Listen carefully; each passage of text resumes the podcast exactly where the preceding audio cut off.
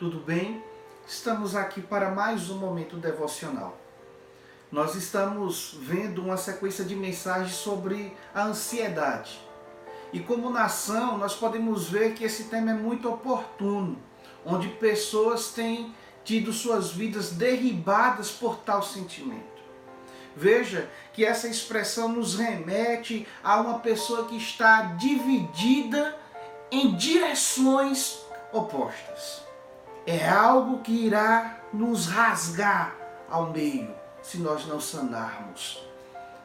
A nação está buscando em instituições ou até mesmo em pessoas os meios pelos quais pudessem fundamentar as suas vidas.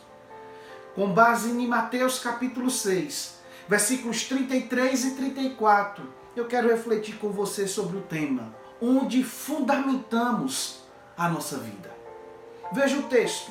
Buscai, pois, em primeiro lugar o seu reino e a sua justiça, e todas estas coisas vos serão acrescentadas. Portanto, não vos inquieteis com o dia de amanhã, pois o amanhã trará os seus cuidados. Basta ao dia o seu próprio mal. Observando esses dois versículos que estão intimamente ligados a partir do versículo 25 e seguintes do capítulo 6 de Mateus, nós podemos ver que essa busca ansiosa deixa e inverte os valores daquilo que importa para a vida. Fazendo perverter aquilo que é necessário, o alimento, a bebida, a própria vestimenta tentando tirar do próprio Deus aquilo que é propriamente dele, o controle de nossas vidas. Ele sustenta tudo quanto ele criou. Observemos a expressão buscai no versículo 33. Buscai, pois, em primeiro lugar. Veja que essa expressão, no seu original, nos remete a zetel, onde envolve uma busca que envolve pensamento, meditação, raciocínio, investigação.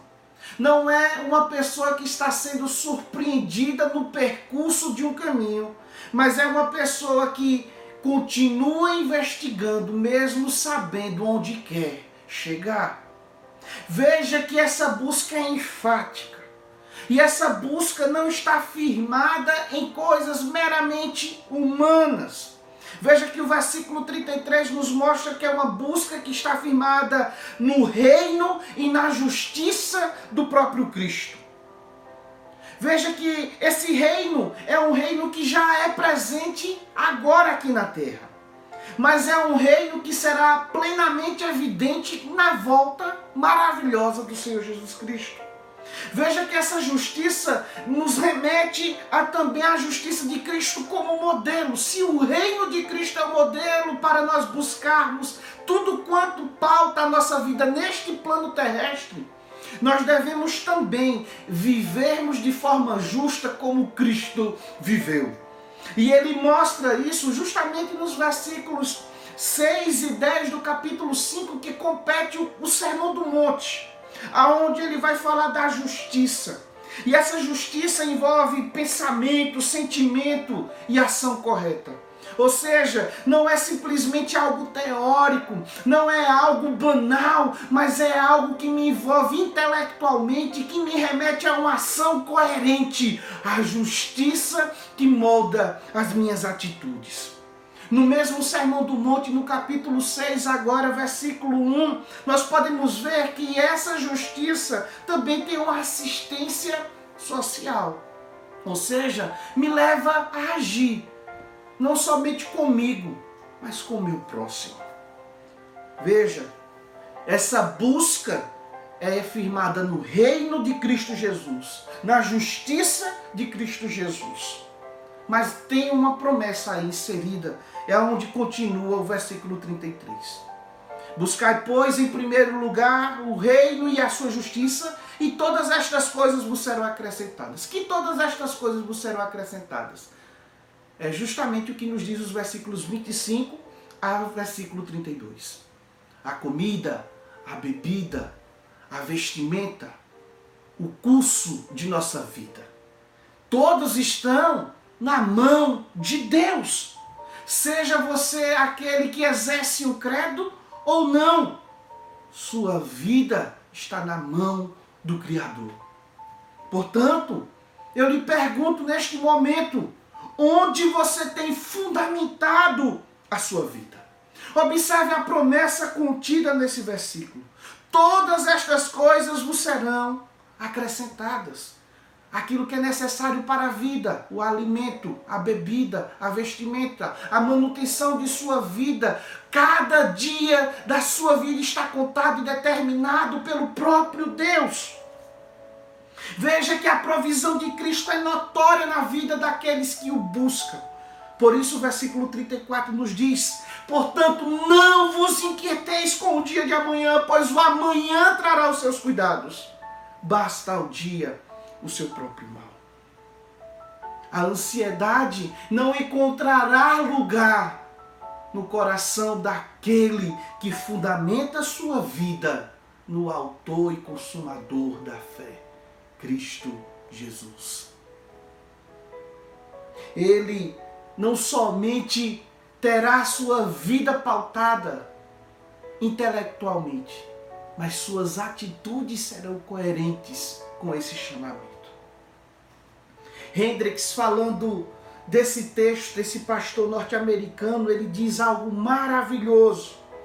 E ele diz que essa perícope evidencia uma confiança ilimitada, pois aquele que entesoura no céu é luz em meio às trevas e serve ao único Deus vivo e verdadeiro. Não dará ocasião à busca irrefletida.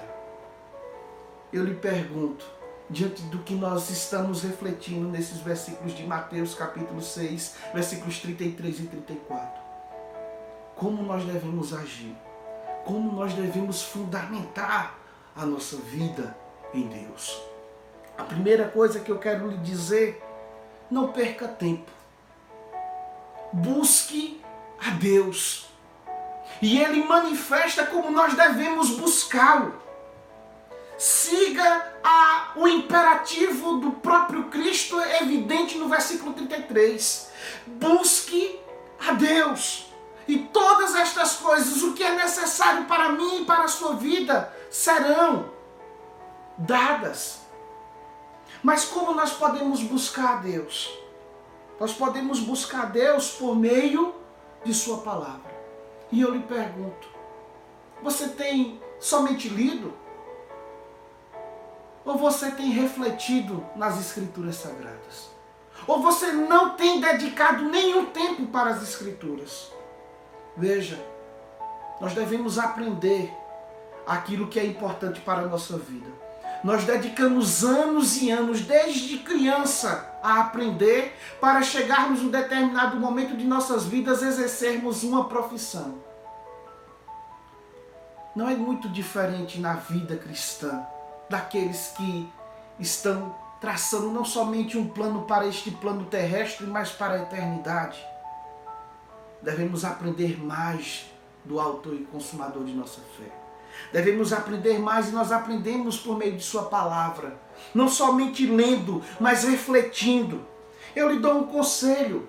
Selecione um livro da Bíblia para fazer suas devocionais. Leia esse texto. Ore por meio desse texto. Anote dúvidas, anote também aquilo que falou ao seu coração, mas acima de tudo, tente no dia a dia evidenciar os princípios que ali estão contidos. Certamente a ansiedade não encontrará lugar em seu coração. Mas não somente isso. Ler. Seja dia a dia essa leitura, seja essa leitura dia a dia em sua vida. Agende uma hora no dia, selecione um bom livro da Bíblia, faça uma agenda de oração, anote a sua reflexão a respeito da palavra de Deus. E certamente, todos os dias, você acordará diante do trono de graça e terá um dia belo. Apesar das intempéries, apesar das dificuldades, apesar das pandemias que o mundo pode nos proporcionar, aqueles que estão em Cristo. Apesar de tudo isso, encontrarão nele o que necessitam. Que Deus lhe abençoe e que Sua palavra lhe encha de esperança, de gozo e de paz. Deus o bendiga.